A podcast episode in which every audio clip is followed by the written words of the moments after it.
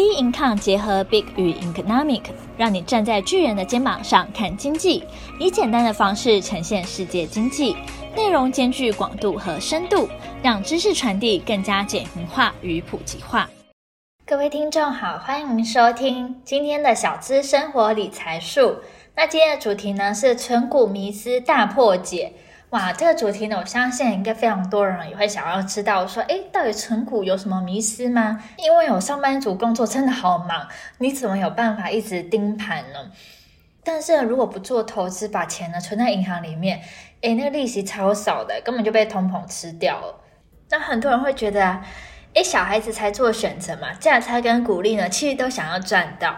在赚钱之前，也不要忘记，应该有一些正确的观念，才是你获利的必要的条件哦。那我们在谈这个之前呢，先跟大家就是闲聊一下，大家假日的时候有没有觉得，就是公共场所已经恢复以往非常热闹的状况？当然还是比最巅峰的时候少一点人，但现在呢，人数呢还是非常非常的多哦。那我刚才看新闻的时候，就看到新闻有提到说，诶，今天可能双北呢也会宣布说。可以开始内用了。我上礼拜是有看到 Light Day 有投票说，如果可以内用的话，最想要享用的美食是什么？那第一名的话是火锅，第二名是烧烤，第三名是 buffet。但是我会觉得说，哎，还蛮惊讶的，因为照理来说，目前若整外带的话呢，火锅其实是你带回家味道差距最小最小的，还是大家是喜欢就是。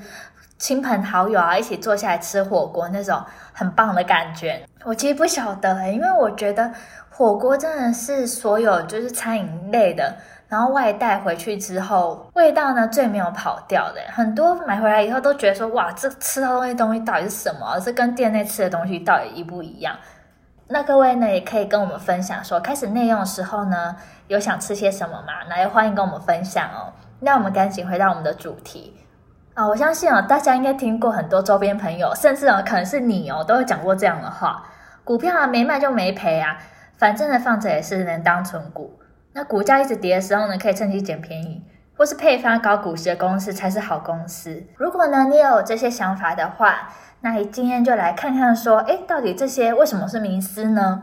最近是除权息的旺季嘛，手中有股票呢，就可以享受到配发的股息。但你想看看，为什么现在手中会有股票？是想赚你配息，还是是因为股价被套住呢？那存股投资人常有的迷思，第一点就是股票没卖就没赔，反正放着当存股。那大家别忘记哦，存股的标的应该是经过审慎的筛选，挑高值利率啊、价格波动低的股票。那存股投资跟短线投资根本就不同啊，他们的选股逻辑是不相同的。事实上，不管你有没有卖出赔钱的股票，总资产的水位呢，就是减少啦。与其呢想这些好的理由啊来安慰说服自己，不如呢好好重新检视一下自己的持股哦，不要再把套牢股票说成是自己在成股。那聪明的投资人应该要学会怎么样果决的停损。那成股投资人常有的迷思，第二点呢，就是当股价一直跌，可以趁机捡便宜，因为这时候呢，投资人都会猜测股价会触底反弹，所以呢会开始加码的买进。但是呢，可能面临成本越摊越低，股价呢却永远回不来的窘境。因此建议啊，最好不要只看线图猜价格，也要呢参考基本面的条件，是不是呢有其他原因啊造成下跌？比如说像业绩下修啊、经营危机等问题。但是呢，你投资的公司时刻呢更新消息，你才能呢安心的赚到钱。存股投资人呢常有迷思三，配发高股息公司才是好公司。事实上啊，国外有许多知名的企业是完全不配息的。